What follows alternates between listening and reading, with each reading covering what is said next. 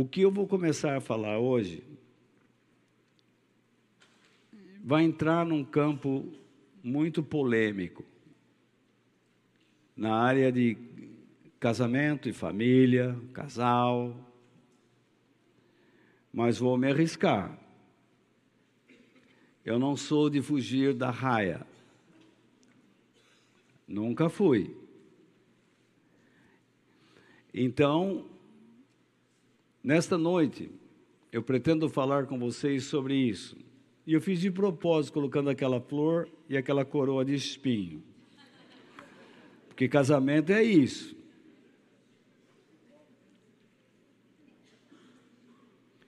Tem seus momentos de flores, de aroma, perfume, mas tem seus momentos espinhosos. E em cada momento aprendemos. Eu e a Denise temos flores e espinhos. Eu sou o aroma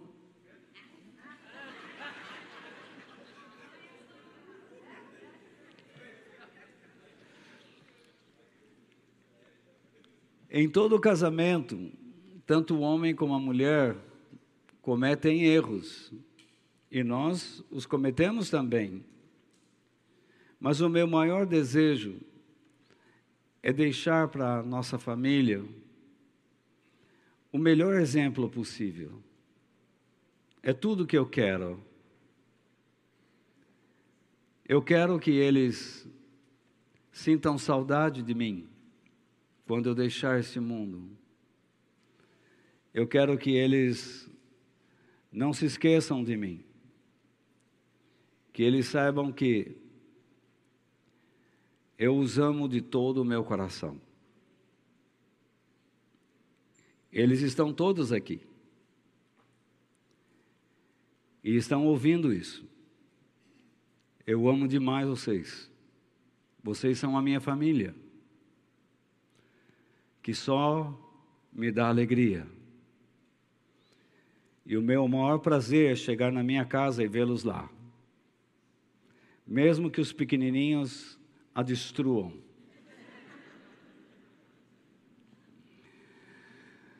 Enfim,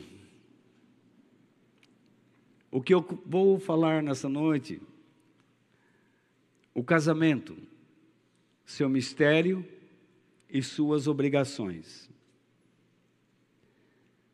Quando eu comecei a meditar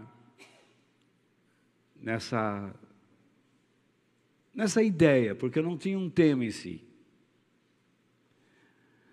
E a coisa ficou tão extensa que eu achei que eu deveria dividir pelo menos em duas partes e quem sabe em três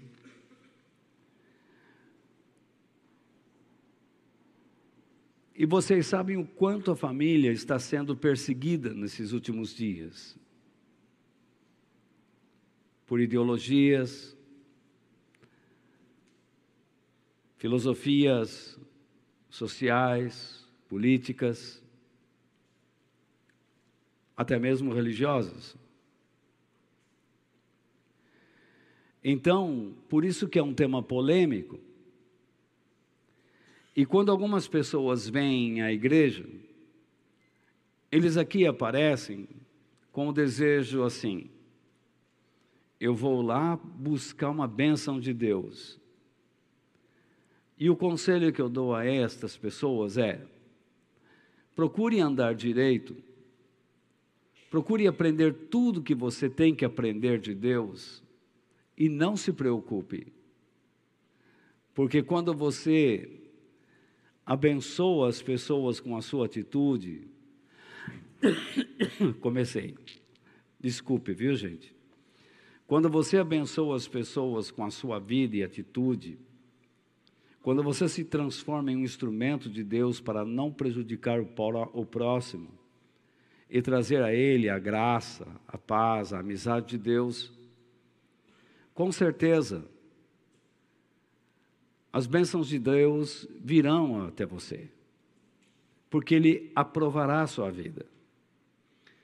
Não é à toa que Jesus, nunca nos ensinou a pedir carro, soluções, mas ele disse: busquem primeiro, em primeiro lugar, o seu reino e a sua justiça.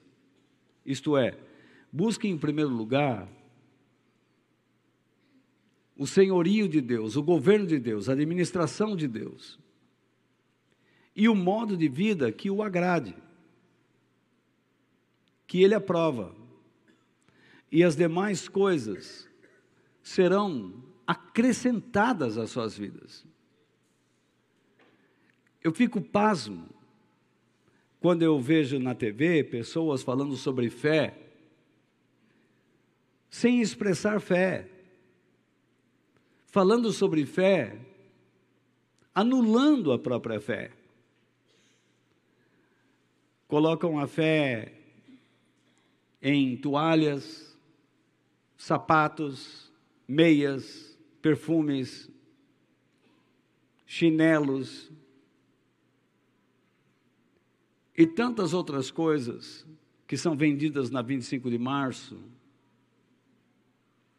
Vocês que estão em outro estado do Brasil e fora do Brasil, porque nós temos pessoas que nos assistem 25 de março é um lugar onde você compra muita coisa que é boa e muita bugiganga.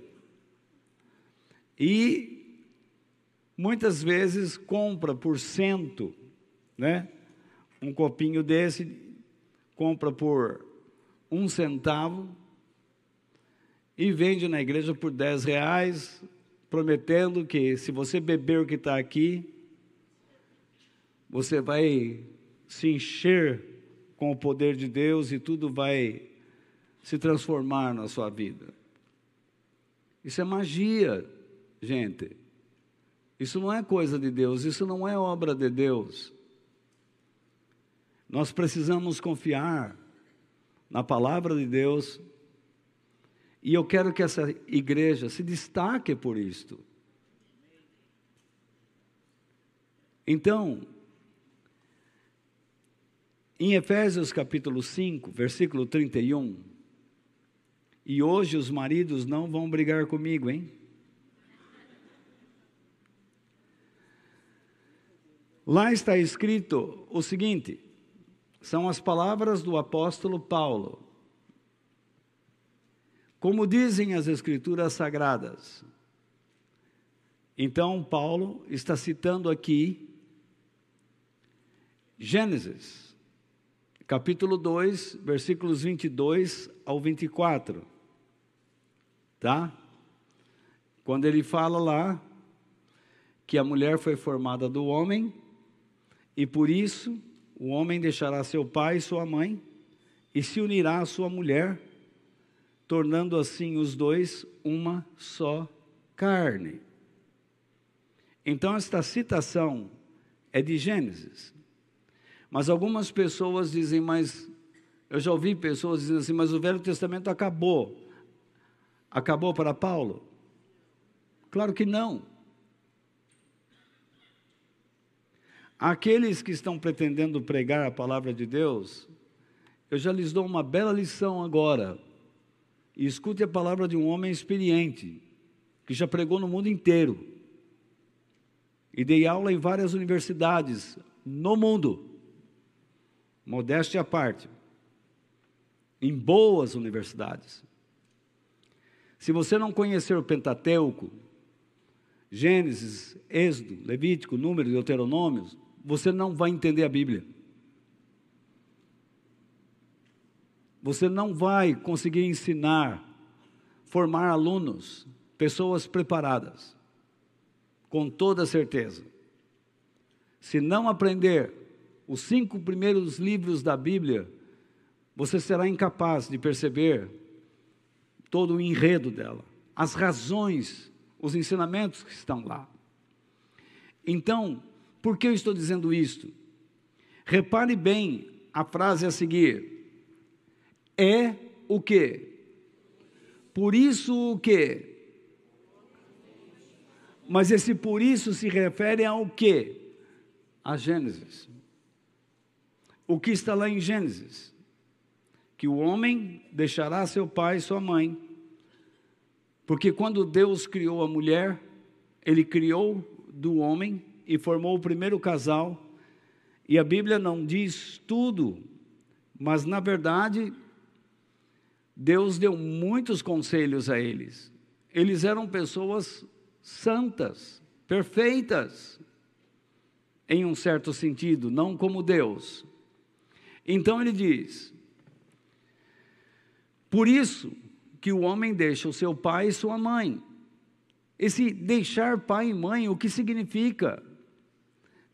Deixar, faltou um R lá, deixar a guarda, a tutela, os costumes ou hábitos de sua família.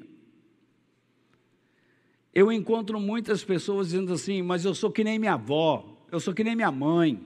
Você não deveria dizer isso. Isso é péssimo. Quando um cônjuge diz, eu ajo igual meu pai, igual a minha mãe, você ofende o seu cônjuge.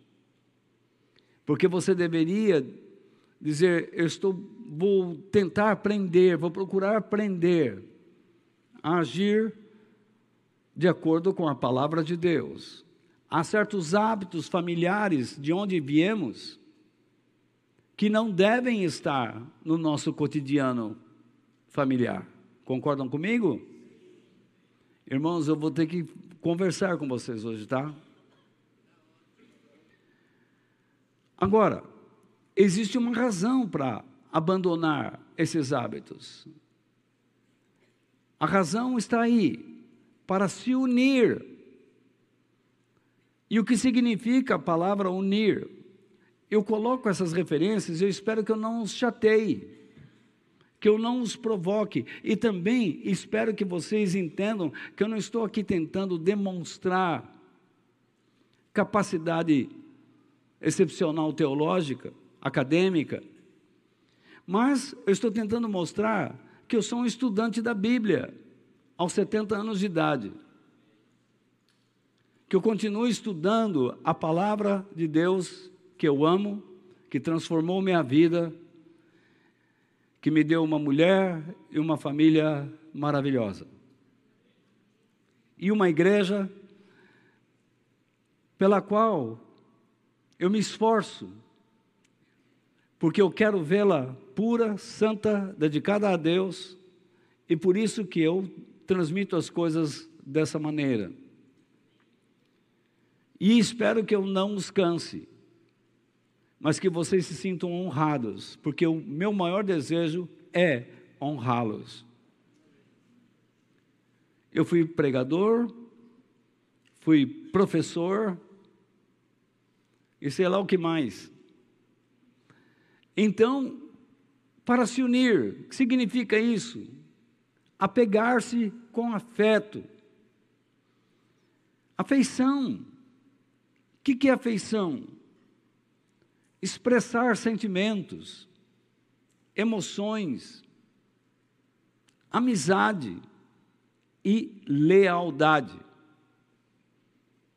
Então, se Deus chama você para se unir à sua esposa, é para que você se torne um com ela, expressando sentimentos, emoções, amizade e lealdade. E os dois se tornam o quê? Uma só pessoa. Repare que o objetivo de Deus é fazer com que o casal se torne uma só carne, uma só pessoa. Qual é a razão de Jesus ter vindo sobre a terra? Formar um povo para que com este povo ele se, trans, ele se tornasse uma só pessoa. Então, o apóstolo Paulo diz existir um mistério grandioso neste texto das Sagradas Escrituras. Agora é importante, sabemos que existe um mistério lá. É através da compreensão desse mistério que o esposo e a esposa desempenham suas obrigações um para com o outro.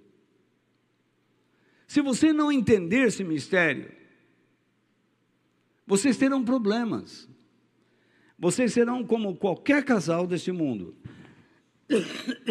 podem brincar, podem se dar bem, podem ser agradáveis, me dar prazer de estar na sua companhia, porém, ineficientes quanto ao objetivo da família, segundo a palavra de Deus. Dá para entender o que eu disse? Então, muito bem. Mas que mistério é este? E ele revela esse mistério no verso 32, de capítulo 5 de Efésios.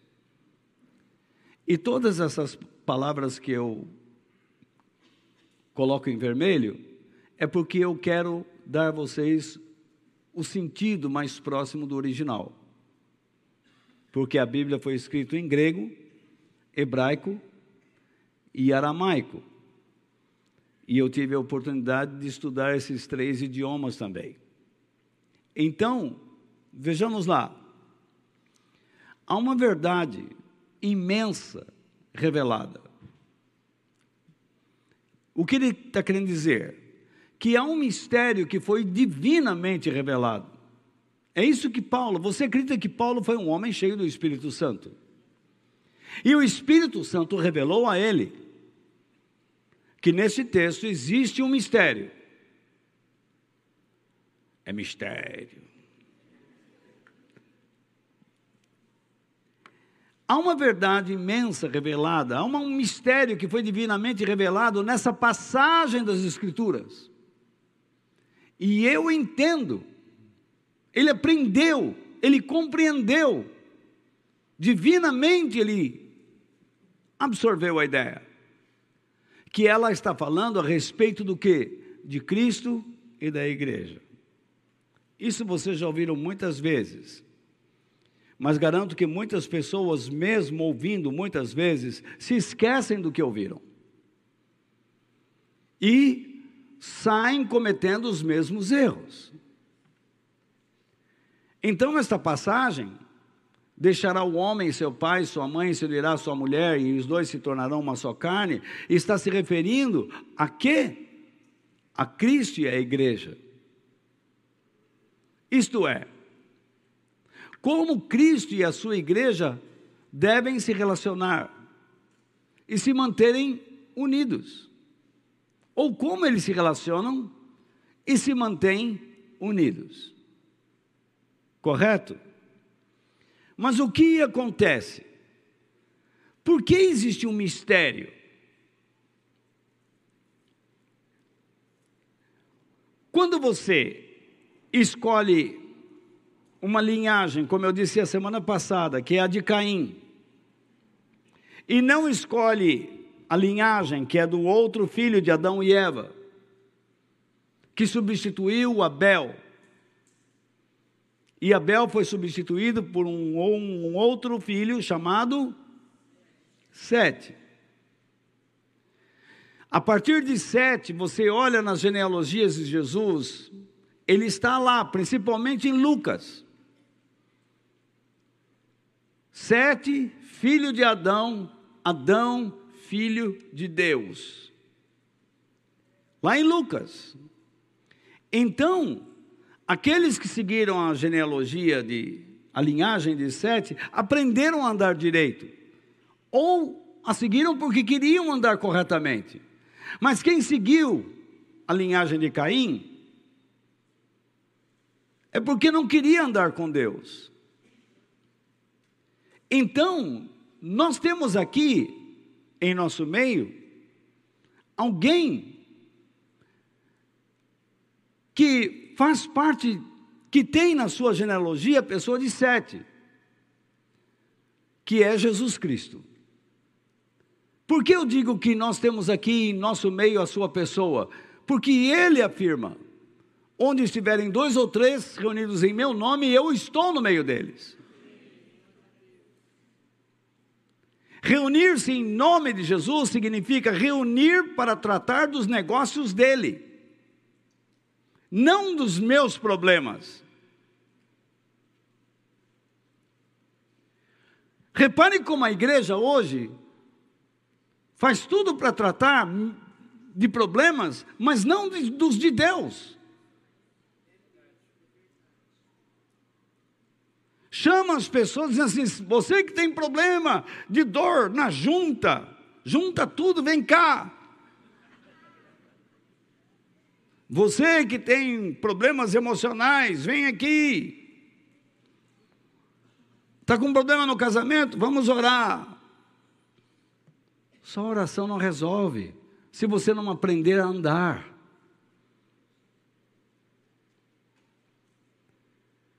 As reuniões hoje são feitas para resolver problemas humanos. Nós deveríamos nos reunir para tratar dos negócios de Deus, conhecermos nossas funções e confiarmos que na mesa do Senhor não nos faltará comida, e confiarmos que diante dos inimigos não nos faltará o pão, e que o nosso cálice transborda. Como disse Davi. Muito bem.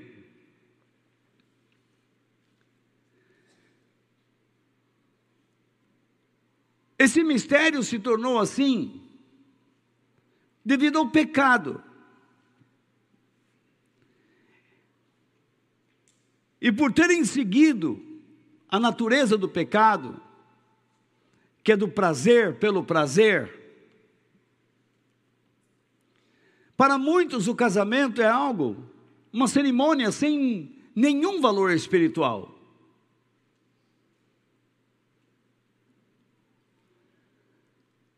Confesso que me dá maior prazer estar num funeral Muitas vezes, ou melhor, mudar o tempo do verbo, tive muito mais prazer em estar, ter estado em um funeral do que em um casamento.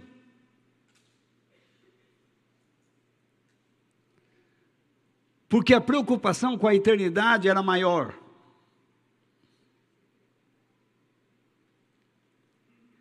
Todos vocês mais experientes sabem que não se vive tendo sonhos como base. Vocês concordam comigo que nós precisamos ser realistas, conscientes.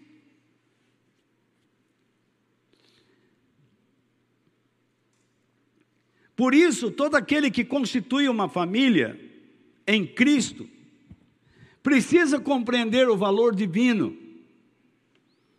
desse mistério na vida conjugal. E o que mistério é esse? Vamos entender uma coisa. Eu tenho aqui um casal, outro casal, mais um lá, outro ali.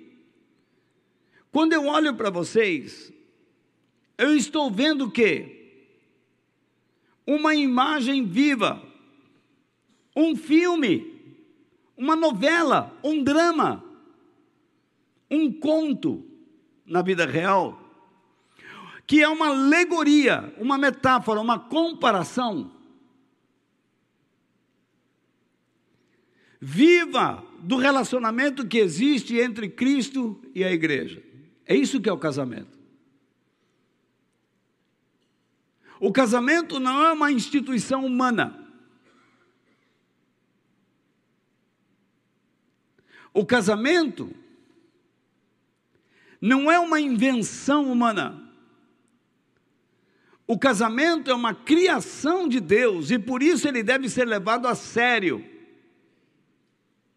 E eu digo sempre às pessoas: casamento não foi criado por Deus para você se unir a uma pessoa dizendo, vamos juntar os trapos. Não é assim que se faz.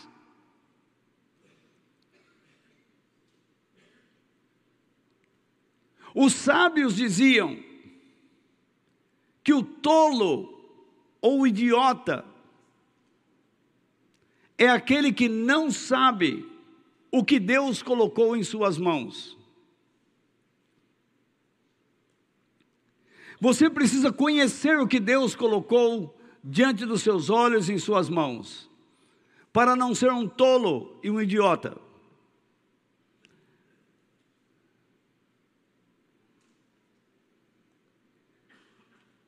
O casamento precisa, para ser puro, santo, ser legalizado pelas leis de Deus e pelas leis que regem o país.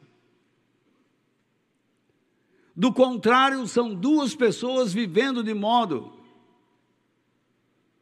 enganoso, errado.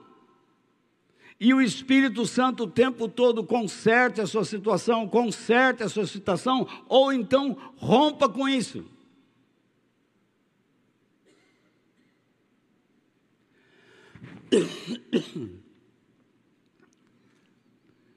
Deus tem um cuidado muito grande na formação de uma família.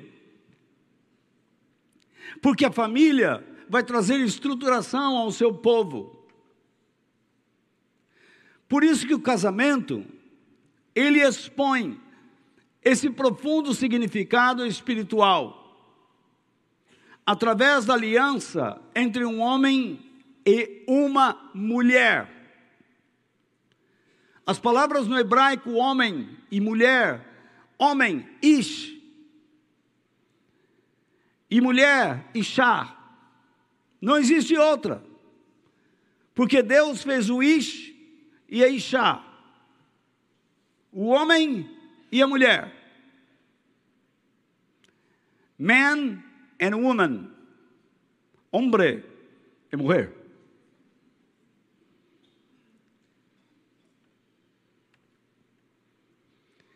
E ele fez isso por quê? Para que dois sexos diferentes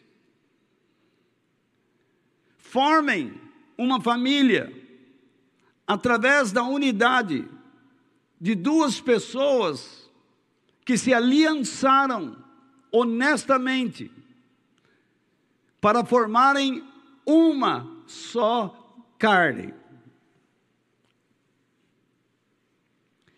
E ele se dispõe a passar para todos os membros da família o que?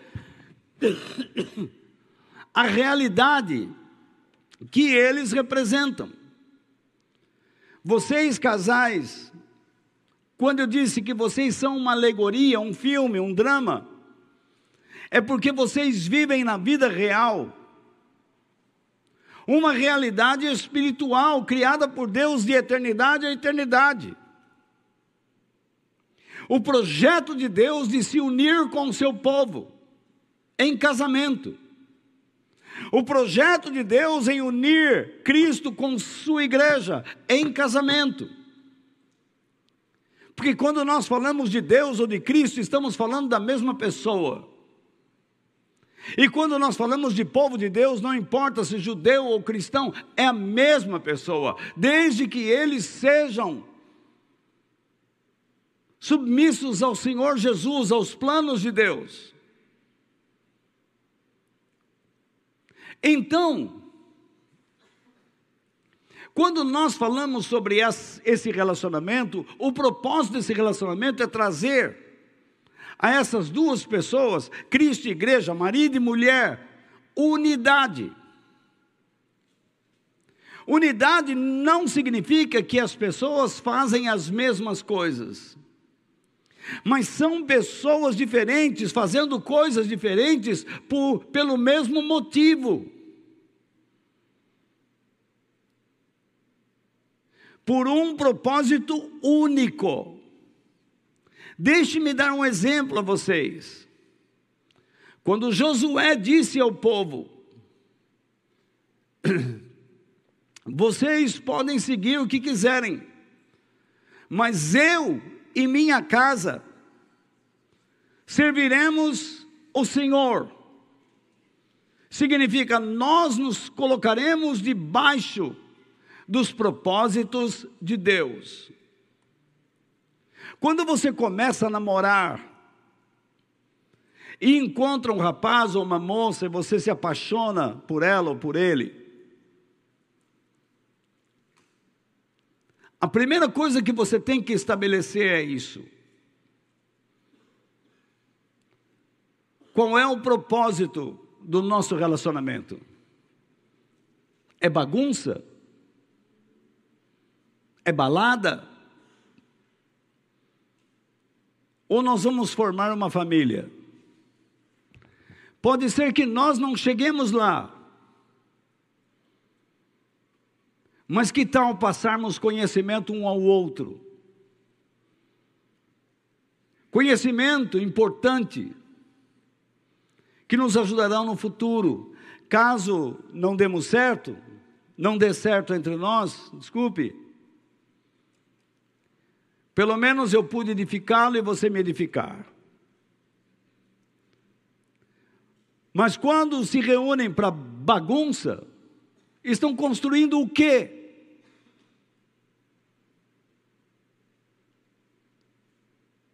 Não estão construindo nada. Estão construindo, sabe o que? Uma casa sobre a areia, uma casa sobre um local sem fundação. Isso fatalmente irá ruir. Então vejamos, quando nós falamos sobre unidade, e relacionamento, isso pode ser visto aqui, nesses versos 28 e 30 de Efésios, do mesmo capítulo 5 de Efésios. Ele diz: o homem deve o quê? Amar. O que significa amar? Acolher, ter afeição, admirar, considerar, respeitar, servir a sua esposa, assim como ama o seu próprio corpo. É isso que Deus espera de você, homem. É isso que Deus espera de mim, homem, pela minha esposa. Eu tenho que olhar para ela e não rejeitá-la não desprezá-la, mas acolhê-la. Ela é parte de mim. Nós nos casamos diante de Deus e diante da sociedade.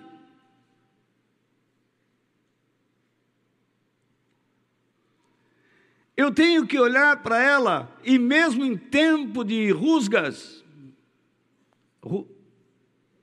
rugas, e agora? Rusgas. Uf. É enruga também. Eu tenho que admirá-la. Porque há qualidades nela que não existem na minha vida.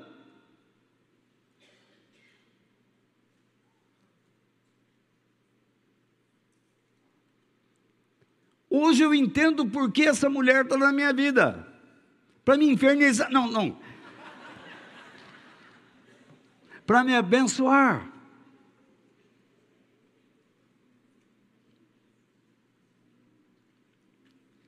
Então eu tenho que olhar para ela e considerá-la. Admirá-la, considerá-la. Respeitá-la. E de alguma maneira servi-la.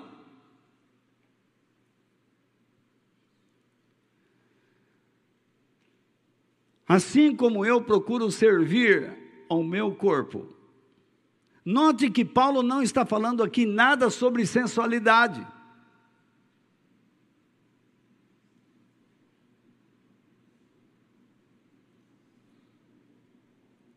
A Bíblia não diz para você fazer sexo consigo mesmo.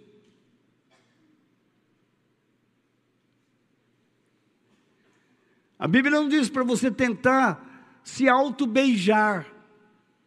Como que seria? Não dá.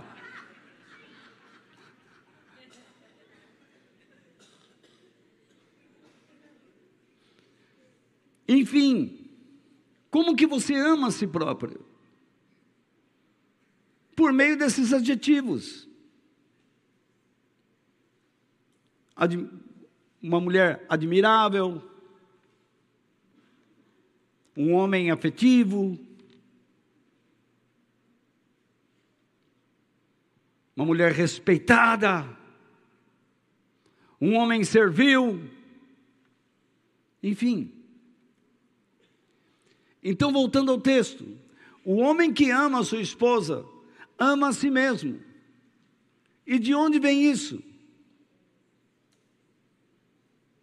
De novo, lá do Velho Testamento, de Gênesis 2,18, já, vou mostrar a vocês o sentido deste verso. Então ele explica, porque ninguém odeia o seu próprio corpo, se a mulher saiu do homem, ela é metade do homem.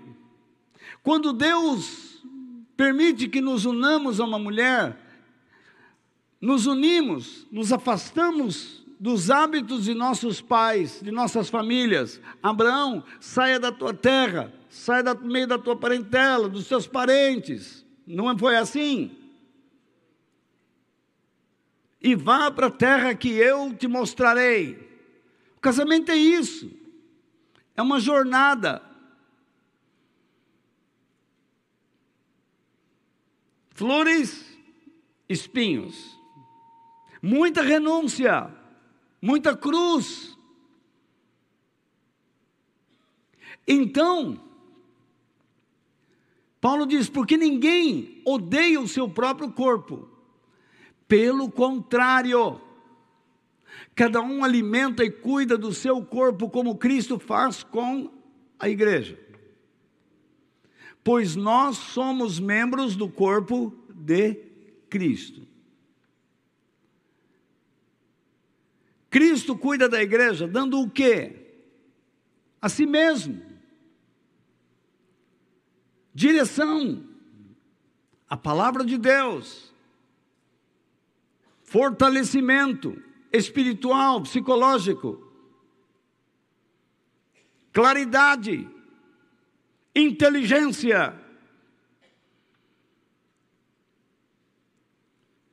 E já já vocês vão entender por quê. E na semana que vem, muito mais. Eu fiz aqui uma nota que vocês têm aí na sua apostila que eu enviei por meio do Telegram.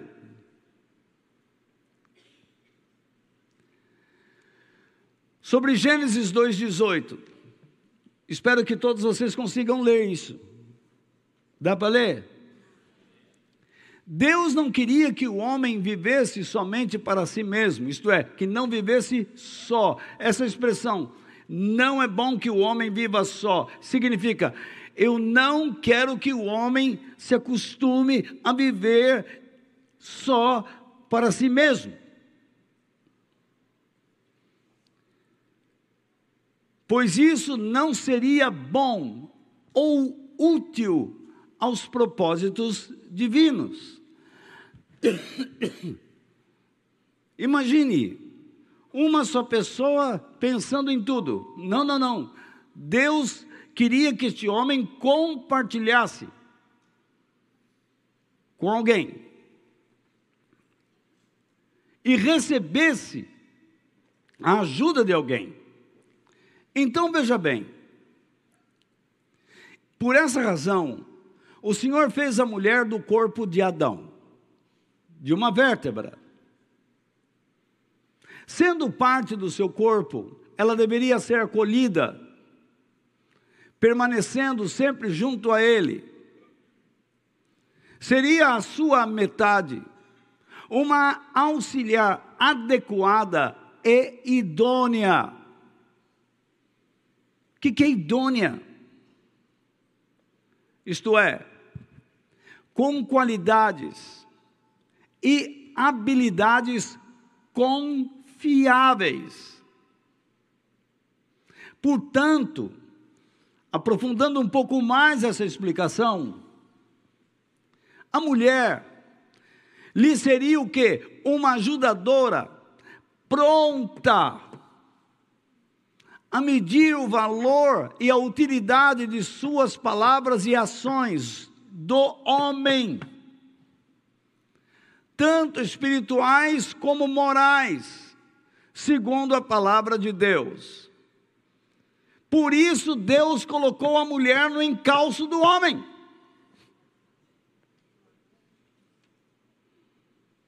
Marido, o que você está falando não se ajusta ao que Deus diz na Bíblia.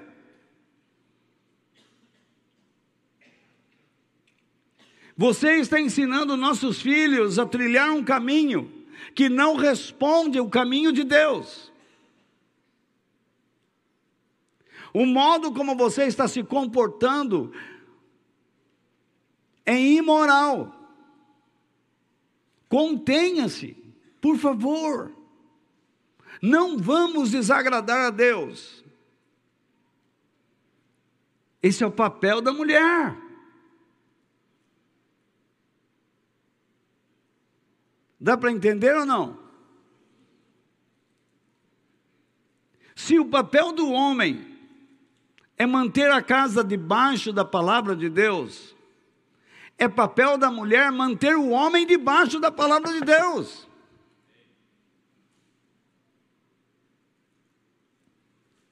Portanto, é papel do homem e da mulher estudarem a palavra de Deus.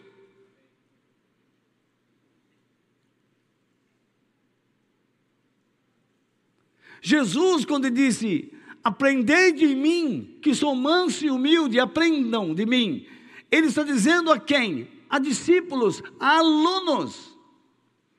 Não se anda com Deus sem se tornar um estudante. Essa história que eu falo pelo Espírito, pelo Espírito, você não fala nada pelo Espírito. Se eu colocar a Bíblia diante dos teus olhos, você não sabe o que está lá. E você só fará bobagem.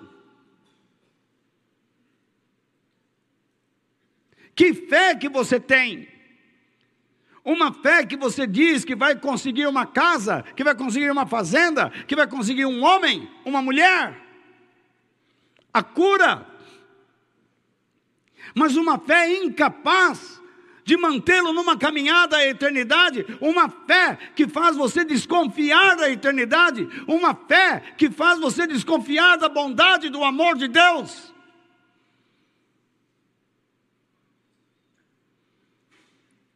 Eu nunca pedi um carro a Deus, nunca pedi salário a Deus, nunca pedi dinheiro.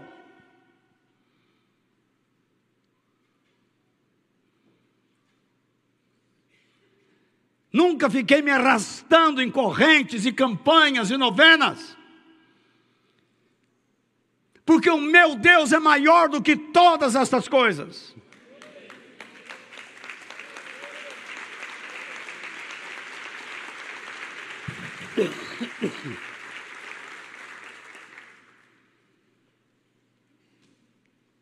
Portanto, o esposo é a fonte do, do cuidado e do fortalecimento divino à esposa.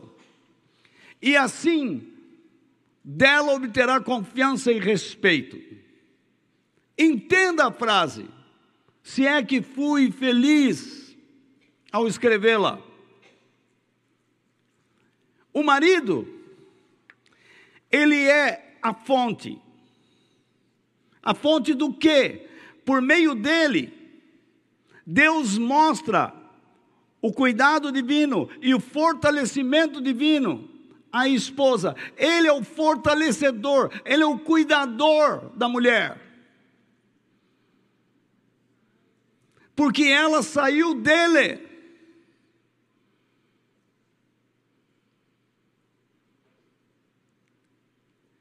Muitos maridos dizem mas minha mulher não me respeita. Não respeita porque você não faz o seu papel.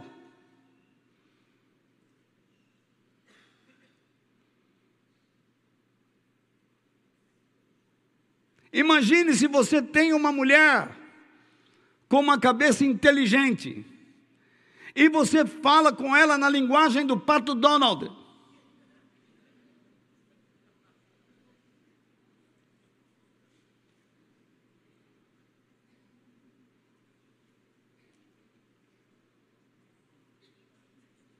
E com a inteligência de quem?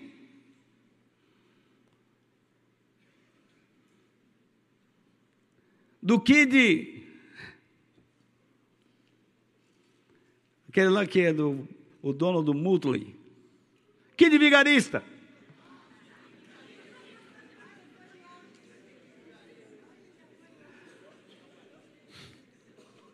Quem? É Dig. Dick, Dick vigarista. Eu falei Kid, Kid é criança. O Dig, Dick, Dick vigarista. Dick é o nome dele, vigarista é o que ele é. Então, como que esse homem pode receber respeito e confiança?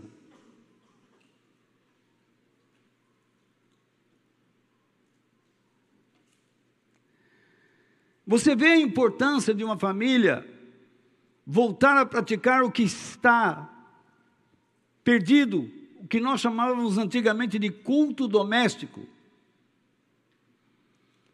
Quando a família se reunia juntas para orar juntos, ler a Bíblia juntos,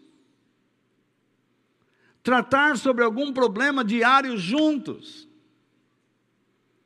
para que os filhos pudessem se abrir com os pais, receber a oração dos pais, crescerem em confiança e respeito. Hoje, sabe o que eu vejo? Filhos desconfiando de seus pais, desrespeitando os seus pais, pais desconfiando de filhos, desrespeitando filhos. Não existe mais uma aliança.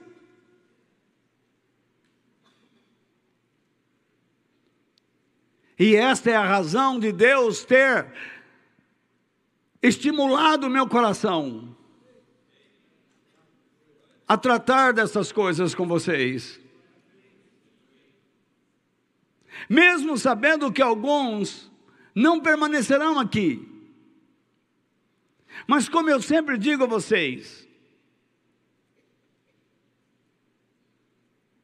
se você não se sente bem aqui, não há problema algum em sair. Mas quem abandona um lugar como este, quem abandona estas verdades tão fundamentais, é porque não está querendo boa coisa.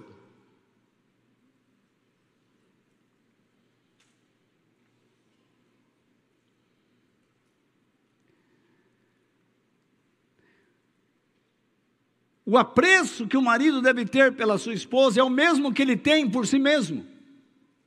Este é o cuidado. Eu não saio por aí me cortando.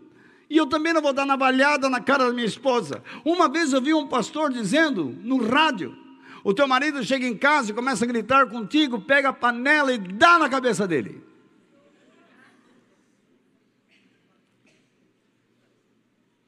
Não podemos fazer isso porque eu e minha esposa somos uma unidade. Ela é parte de mim e eu parte dela. De modo que quando a Bíblia fala de unidade, ela não está dizendo que eu sou mais que ela ou ela é mais do que eu. Nós temos funções diferentes e quando nós as cumprimos, cumprimos o propósito de Deus.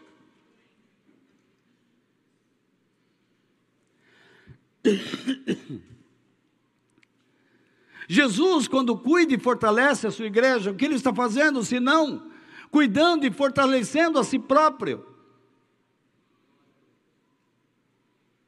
Porque a igreja passou a existir de quem? Dele, saiu dele. Assim como a mulher saiu do homem, assim como o povo judeu nasceu de Deus, assim como Adão veio de Deus. Quando uma família entende que Jesus é a sua fonte de todo o cuidado e fortalecimento divino, O que a igreja faz se não o respeita, aceita os seus cuidados, mantém-se em unidade com ele, em amor leal, a fim de que os propósitos divinos sejam executados e o nome do único Deus seja reconhecido. Se a igreja age desse modo, a família também deve agir assim. Entre nós está aquele que é a fonte de todo cuidado e provisão divina. Entre nós está aquele que nos fortalece. E a senhora está sentada ao lado de alguém que deveria fazer o mesmo pela senhora e pela sua casa.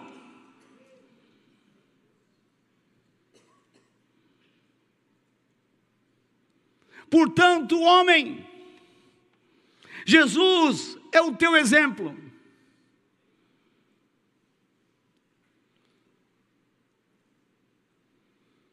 Tanto nós, aqui como igreja e famílias, devemos entender o que Jesus quis dizer quando ele ensinou os seus discípulos a orarem, a orar. Pai nosso que estás nos céus, santificado seja o teu nome, isto é, que o teu nome seja reconhecido em toda a terra, como santo.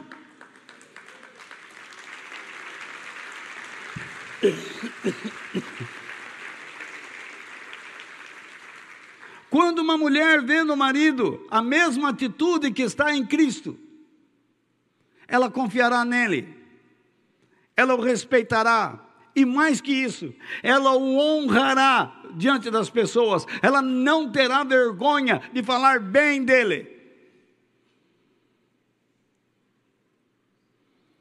Mas o teu marido é um pobretão, hein? Sim, mas ele é o melhor homem do mundo.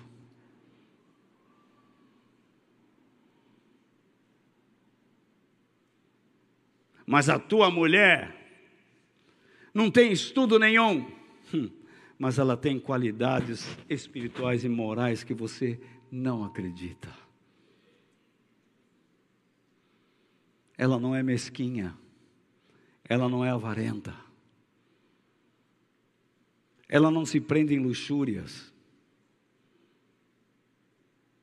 ela ama nossos filhos, nossos netos, ela me educa.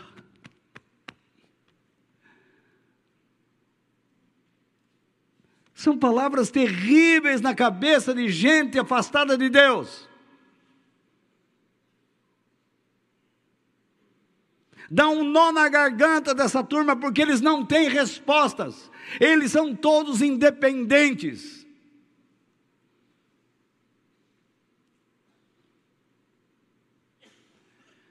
Quando penso na minha mulher, eu penso como em uma cerca de proteção ela me protege. Por isso, o casal deve desempenhar seus papéis de modo aprovado por Deus e para Ele.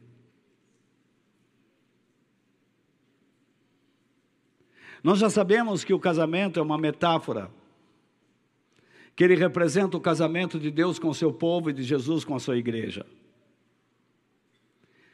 E onde está enraizado o desempenho do homem e da mulher?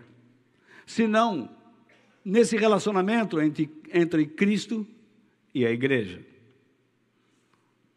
O modo como os maridos e esposas se relacionam no casamento revelará e ensinará aos filhos e também ao mundo a mensagem bíblica o Evangelho de Deus.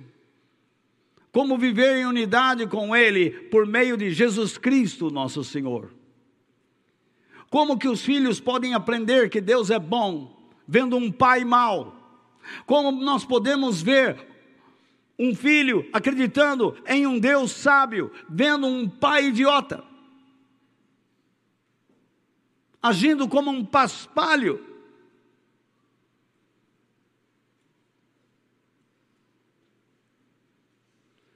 Como nós vamos entender Deus sendo forte, olhando para um pai fraco.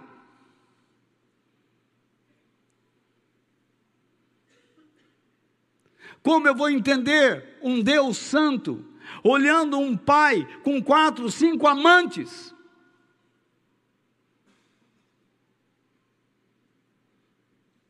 E depois vai lá na igreja com a cara lavada, levanta as mãos e ainda diz: Esta igreja não é boa. Não é boa porque não aceita a sua condição de vida.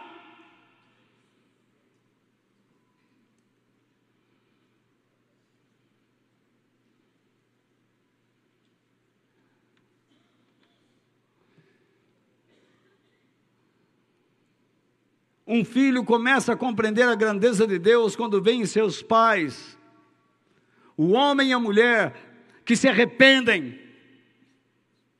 que têm corações quebrantados,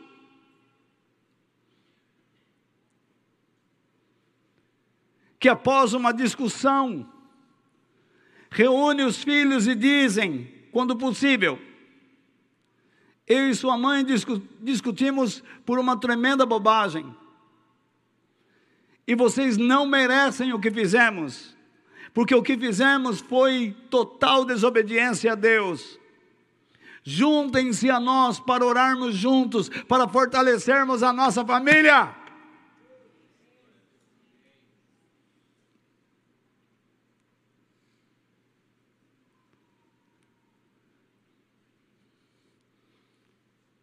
Como uma moça ou um rapaz entenderá o respeito que a igreja tem por Jesus, vendo uma mãe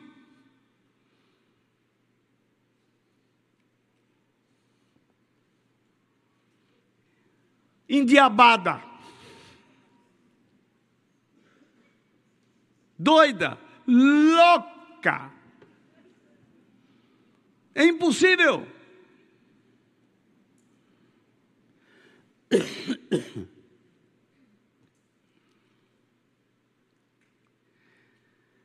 Veja bem, nós temos a vida ressurreta de Jesus dentro de nós. E por isso o apóstolo Paulo, no mesmo capítulo, dá funções ao esposo e à esposa. Ele diz: do esposo. Pois o marido tem autoridade sobre a esposa. Isso eu vou tratar muito mais profundamente a semana que vem.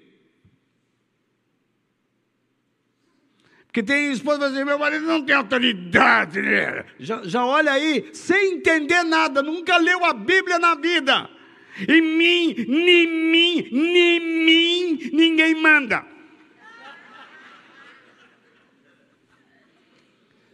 Tenha calma, minha senhora. Já vamos resolver o teu problema. O marido tem autoridade sobre a esposa, isto é, o marido é o cabeça da esposa. Como está lá? Vocês vão entender semana que vem o que é ser o cabeça. Muitas vezes o marido é o cabeça oca.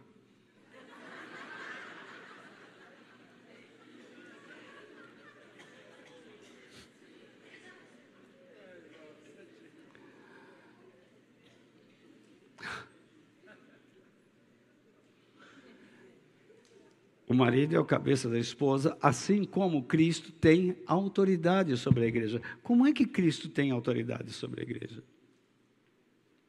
Porque ele é o cabeça da igreja. Opa, o que significa ser cabeça então? Não é a ideia que eu quero ter.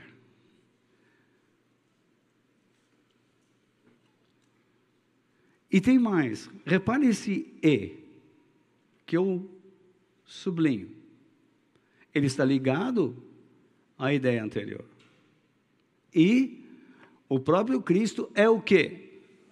O salvador da igreja. Opa, então o marido também é o salvador da mulher. Então ele tem uma cabeça para salvar. Vamos supor, numa hipoteticamente aqui, numa ilustração bem idiota da minha parte. Eu estou andando perto do fogão, o fogo está ali, e a minha mão é atraída pelo fogo, e ela zomba de mim, e de dentro da minha cabeça sai uma ordem: não. E a mão olha para a minha cabeça e diz: E ela de novo. E a cabeça diz: Não.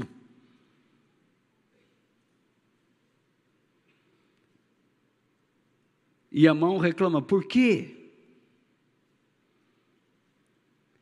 Então ele chama outra mão e pega alguma coisa e leva ao fogo. E aquilo é destruído no fogo. Então a cabeça diz: a mão que queria ir para o fogo. Se eu deixasse você colocar-se lá, consigo se sucederia o mesmo que aconteceu com aquele objeto.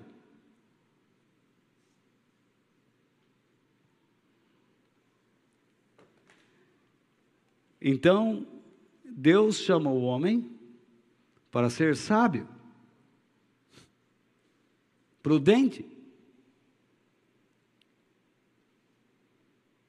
trazer coisas que valham a pena, que sejam úteis, boas para a casa e a família. Mas o texto não para aí, vocês ainda estão comigo? Dá para continuar mais um pouquinho, não? Tem alguns que falam assim,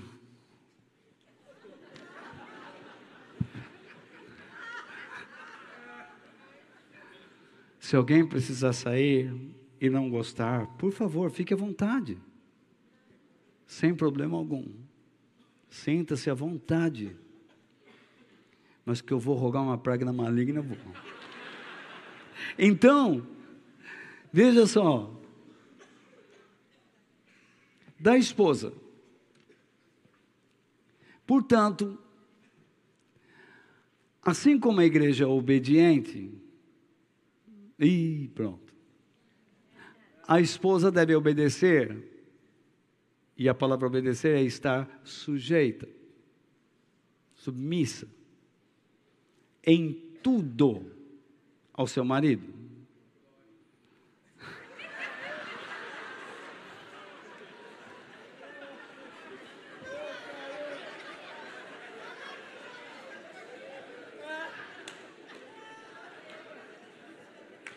Caiu. Só que tem uma coisa, Caiu. Nós não entendemos muito bem essas palavras aí. E a semana que vem a gente vai cair do cavalo. Não, a partir de hoje. Então, pulou. Portanto, assim como a igreja é obediente ou é sujeita a Cristo, assim também a esposa deve obedecer, estar sujeita em tudo ao seu marido. Do esposo. Marido, ame a sua esposa, assim como Cristo amou a igreja e deu a sua vida por ela, salvou a vida dela. Deu a ela a salvação. Vocês estão percebendo aqui? Então, o que Deus pede do homem? Autoridade e que ele seja um salvador. Da esposa? Simples, capacho.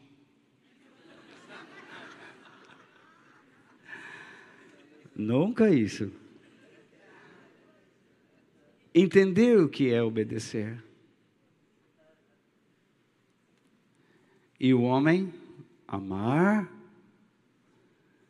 e dar sua vida. Puxa vida. Quando eu digo para você que o que Deus espera de nós como igreja, o que é? Um esforço para obedecê-lo. Não é um esforço para crer nele. Crer nele é fácil. Ah, eu creio, eu já tenho Jesus. Eu sei que você tem, mas você o perderá se não obedecê-lo. E o homem deve ser este canal para ensinar o que deve ser obedecido. Vamos começando a mudar a coisa. Caiu.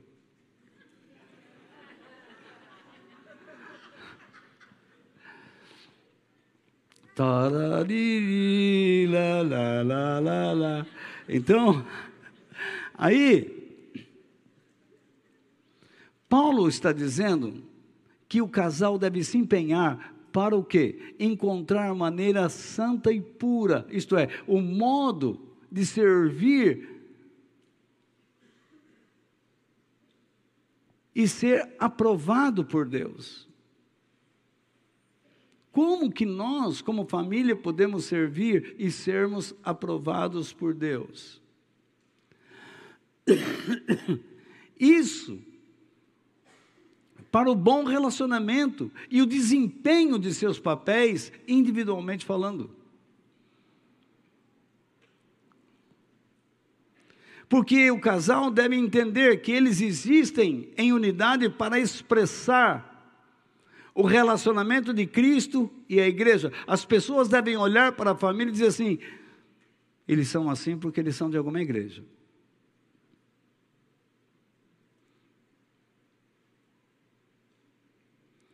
Agora, quando você olha uma família toda desestruturada, o camarada fala assim: que time você torce?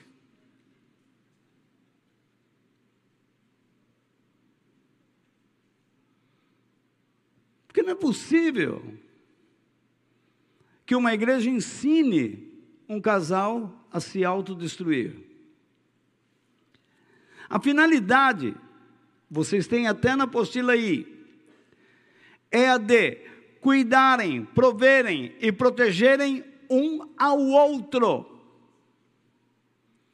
Para que o ambiente familiar seja o que? Um lugar onde Deus sua palavra e seus propósitos sejam respeitados e executados. É para isso que Deus criou a família. E é por isso que o mundo tenta destruí-la.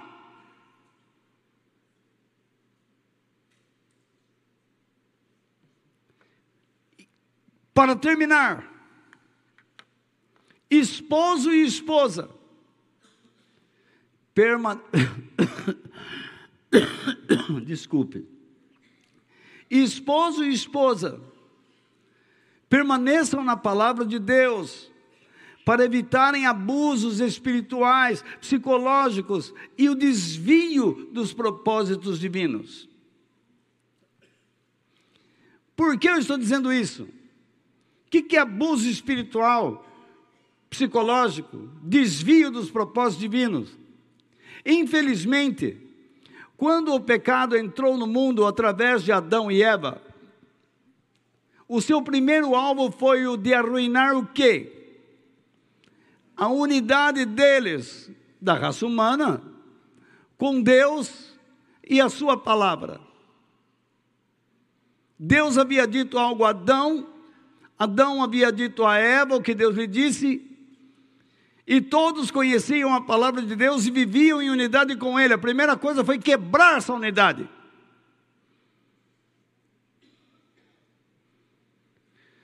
A primeira coisa que o diabo vai fazer na tua casa é quebrar a sua unidade com Deus, o seu prazer nele. Você vai ensinar sua filhinha a dançar danças sensuais.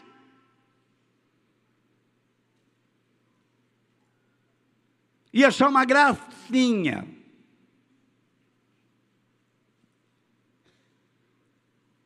Olha, ela dança igual a pipoquinha. Eu já vi isso. Podia ser igual amendoim, pipoquinha. Ou... Dança igual a espiga. Ele tenta arruinar a harmonia no casamento. Quebra-se a unidade com Deus, tudo começa a desandar. E não só isso, ele tenta arruinar o seu relacionamento com o lugar em que Deus o colocou. No caso de Adão e Eva, o Éden. Tem gente que diz assim: Deus me conhece, nós não, não, não, nos damos bem, a gente é gato e cachorro, mas à noite a gente se ama, entre tapas e beijos. Olha só! Isso não existe.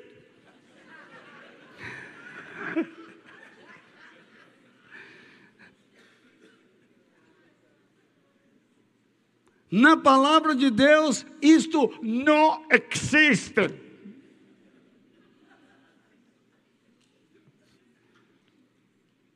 Não existe isso. Isso é uma mentira satânica. Quando você canta, isso manda para dentro de você uma mensagem subliminar, para você acreditar que a vida é assim. E não é.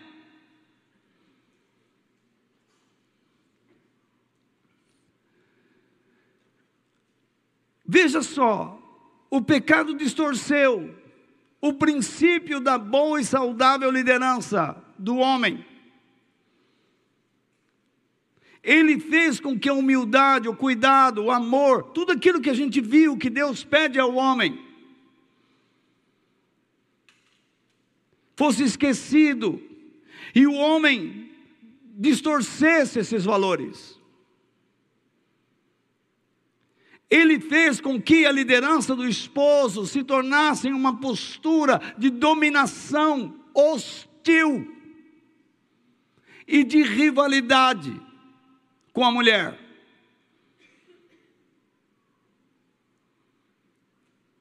Ele chega em casa e grita: Quem manda aqui já Nós sabemos que existe isso. Gritaria a Bíblia condena isso. Hostilidade, rivalidade. Tá vendo? Vai, vai atrás da tua mãe, vai atrás da tua mãe. Vai lá, vai lá. Entra debaixo da saia dela. Fica lá. Vai lá, moleque. Rivalidade.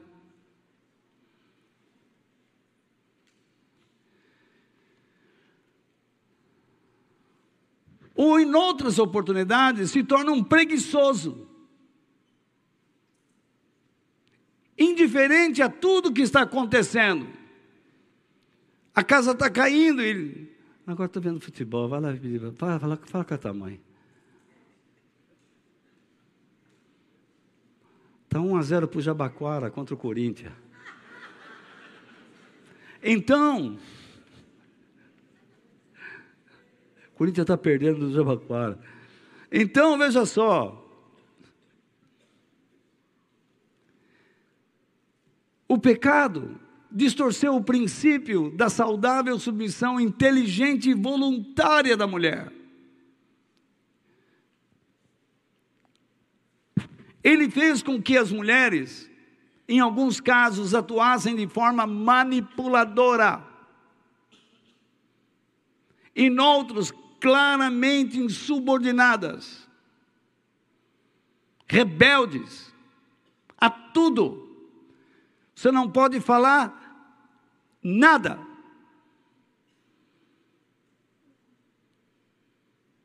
Vamos lá. Se Adão, ou melhor, se o homem se transformou em um cara indiferente, preguiçoso ou então hostil. Esses sinais nós vemos na vida de Adão no jardim do Éden. E se a mulher se tornou manipuladora e insubordinada, também nós vemos esses sinais na vida de Eva.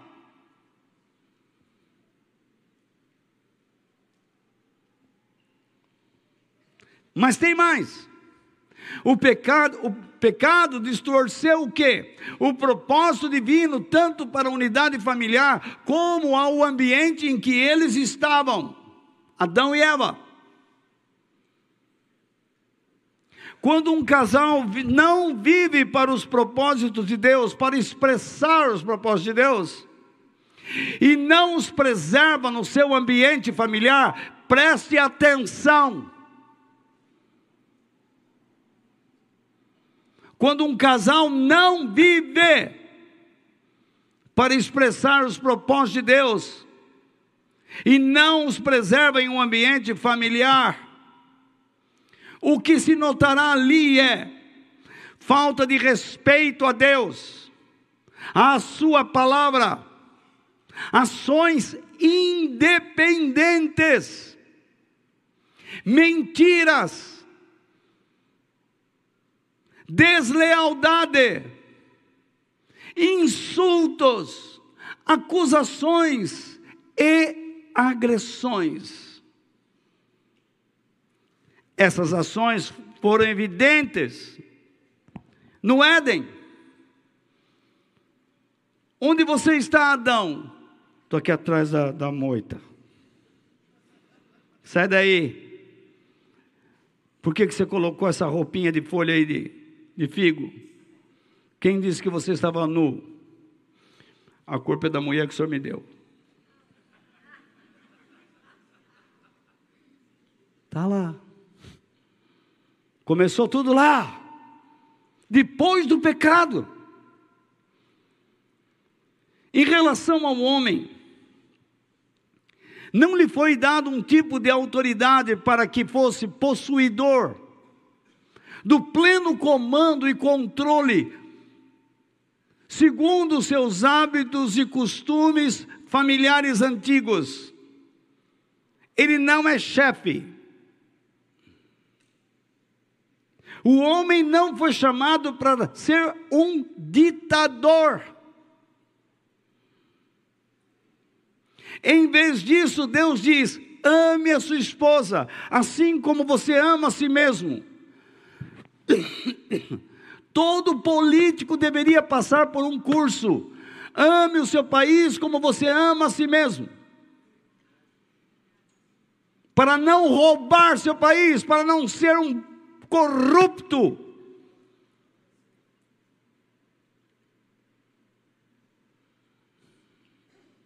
Em relação à mulher, ou melhor, ainda o homem, ame a sua esposa, dê a sua vida por ela e lidere a sua casa de modo que santo e servil. Não entre lá para dar ordens faça coisas pela sua família, ensine pelo exemplo.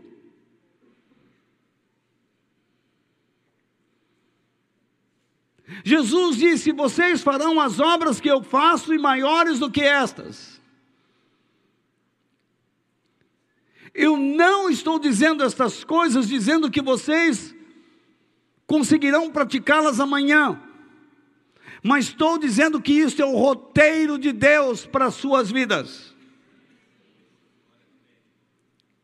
Em relação à mulher, a submissão desta para o homem não deve ser forçada, tendo como base a covardia ou uma vida sem liberdade. Há casas em que eu já fui, em que a mulher tinha medo de falar na frente do marido. Porque se ela dissesse qualquer coisa, ela apanhava. Quantas vezes nós íamos em sítios e fazendas vizinhas, e o marido sentava ali, na varanda com a gente, e quando a mulher chegava próxima, ele dizia assim: Está fazendo o que aí, mulher? Vai fazer café para nós? E ela ia para a cozinha. Quando ela servia o cafezinho, sabe o que ele dizia? Show, show, show, show, show. Tá bom, tá bom, tá bom. Chega, chega, chega. Vai, vai, vai, vai, vai. Volta lá. Vai fazer tuas coisas, mulher. Aqui é conversa de homem. Quem é mais antigo assistiu muito essas cenas.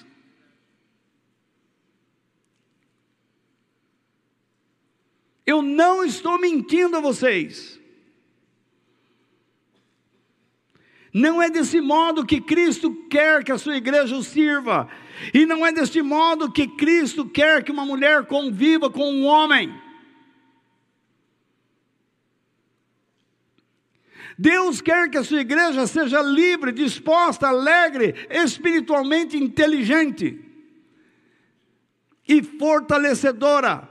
O mesmo Deus espera da mulher para com o homem, e o mesmo homem deveria esperar de sua mulher, que ela seja livre, disposta, alegre, espiritualmente inteligente e fortalecedora ela dará ao homem força, e este dará a ela também força, ela dará inteligência a ele, e ele dará inteligência a ela, é reciprocidade. A finalidade dessas ações é para que a mulher entenda que a submissão não pode transformá-la não pode se transformar em humilhação, calar sua voz, suas funções desvalorizadas, como esposa e mãe. Deus, em nenhum momento, decreta censura a quem quer que seja. Deus diz: querem me criticar, critiquem, falem mal. Jesus disse aos seus discípulos: se o mundo os odeia, saiba que primeiro eles odiaram a mim, ele odiou a mim. Deus dá o direito a todos de se pronunciarem, de opinarem. Você, após a minha fala, poderá dizer sim ou não. Poderá chegar até a mim e dizer: Olha, não quero mais saber de você, suma da minha frente. Paciência. Mas vê como o assunto é extenso. Cabe à esposa ajudar e proteger o marido para que ele atue debaixo da palavra de Deus. O que isso quer dizer? Quer dizer que ela deve adverti-lo quando suas ações são contrárias às instruções de Deus, ou que não seguem o modelo de liderança de Cristo para com a sua igreja. Aquilo que você está fazendo é um modelo satânico, não é divino. O que Deus traz para nós é pureza. O que Deus traz para nós é maná dos céus. O que você e eu, homens, devemos levar para dentro de casa, parar com essa história de entender: o homem é provedor do que? Batata, mamão, pepino. Não, você é provedor das coisas dos céus haja desta maneira, e as demais coisas serão acrescentadas à sua vida e à sua família.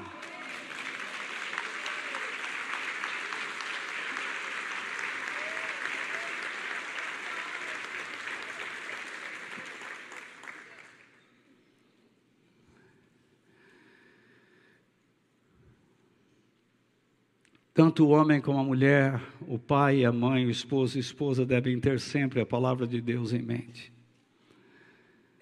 Para que abusos espirituais e psicológicos, sua burra, já viram isso, né? Na frente dos filhos. Vá, sai daqui.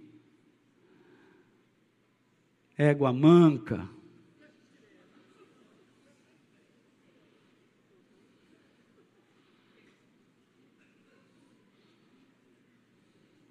Peru afônico.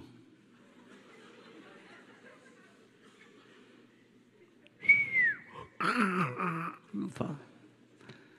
Você subia para o peru, ele vai, não é?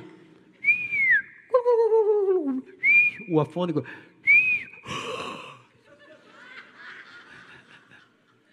Sai daqui.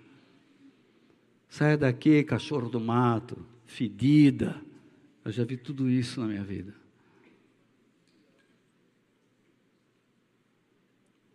Mas vi mulheres também tratando mal seus maridos. Não sabem pedir perdão, nem ele para ela, nem ela para ele. Eu sei que nós temos aqui pessoas que se separaram Então você diz assim: Mas como é que eu fico? Você já ficou. Abre o olho para não fazer a mesma bobagem.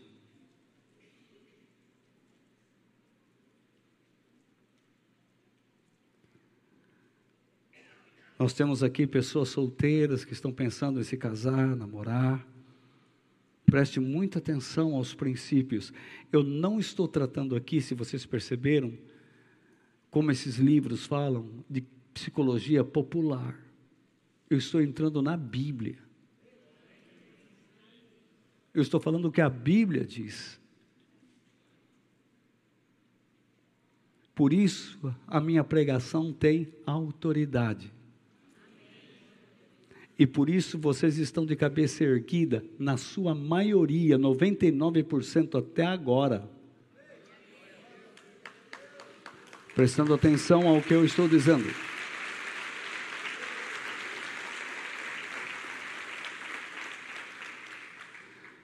Por isso, toda família que ora e medita em conjunto na palavra de Deus, protege a si mesma e o ambiente familiar de ideias e dos gerenciadores do mal.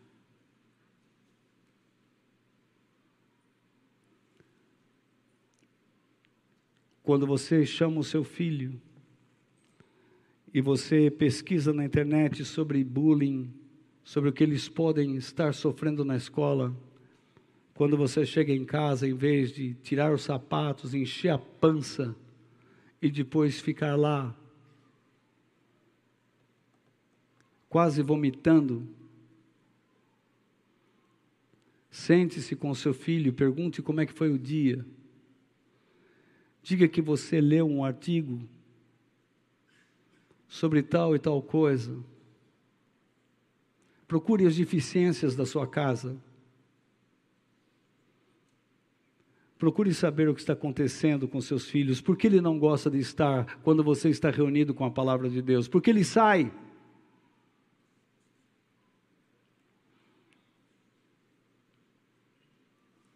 Porque ele vai, vai casar com uma moça que ele não gosta?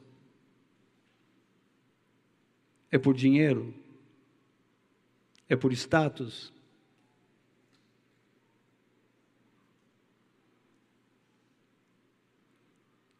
Não tenha medo de construir sua vida. Não tenha medo de quebrar pedras, irmãos.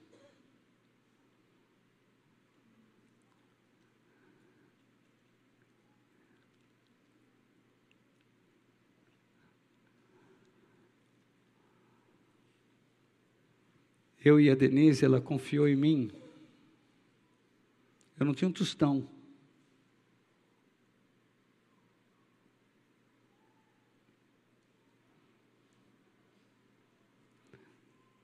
Mas ela fez um trato.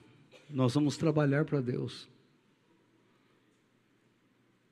Todos os dias, de manhã até a noite, ainda sai para fazer visita. Ela, Leia, Sai por aí. Bate perna.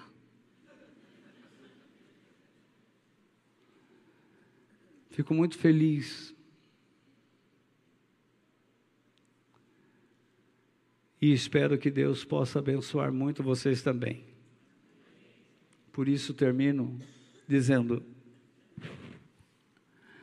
Cada casal precisa viver sob a compreensão do mistério e das obrigações básicas que Deus exige da família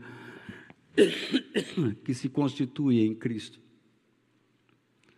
Desse modo, tanto o seu reino como as famílias que se dispõem a ele pertencer receberão seus cuidados e a força necessária para subsistirem e resistirem a toda e qualquer filosofia mundana. Isto é,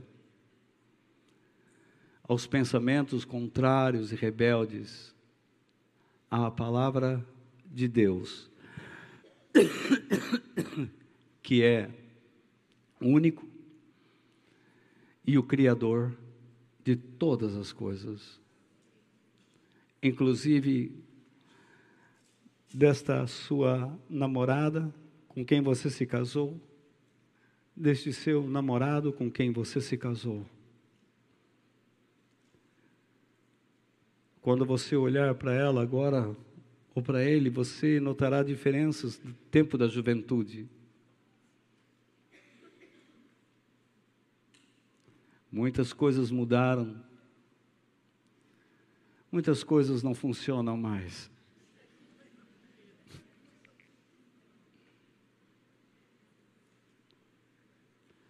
Mas isso não é motivo para vocês ficarem. O mundo diz que isso é o auge.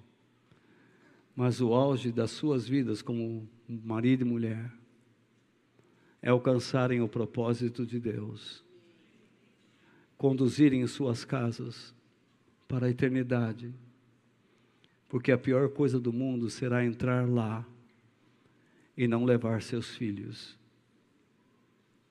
Jesus disse: Pai, eu dei a eles a glória que tu me deste. Eu peço ao Senhor, disse ele, que eles sejam um, assim como nós somos um. Todos os dias, você, homem, e você, mulher, peça isso a Deus que vocês sejam um. Assim como Jesus é um com Deus. Assim como a igreja é uma com Ele. Lembre-se que o seu casamento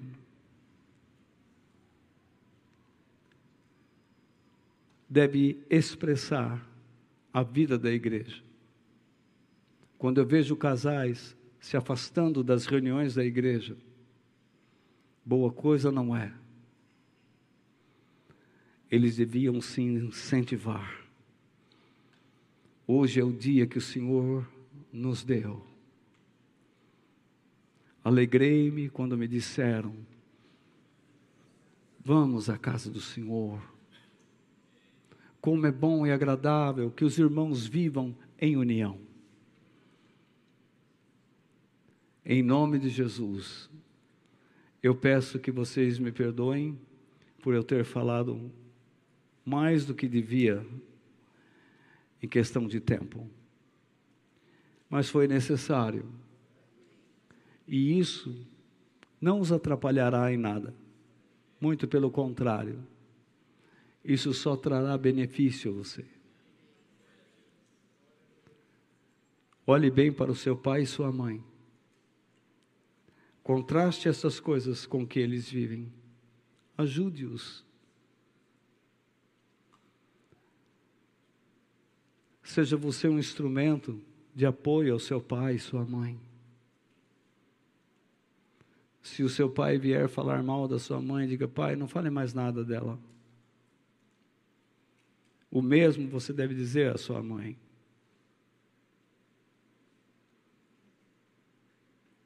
Comece a quebrar os velhos hábitos. Você saiu da casa de seu pai e de sua mãe e se uniu à sua namorada, noiva e esposa e se tornaram uma só carne. E quando nós tratamos do número um, é porque um é Deus. E tudo que é um na Bíblia se volta para Ele, para os seus alvos, seus objetivos e propósitos. Porque tudo que se volta para Deus, que se amarra nele, que se gruda nele, que se alicerça nele, terá substância, alicerce, continuidade eterna. Que Deus nos abençoe. Amém.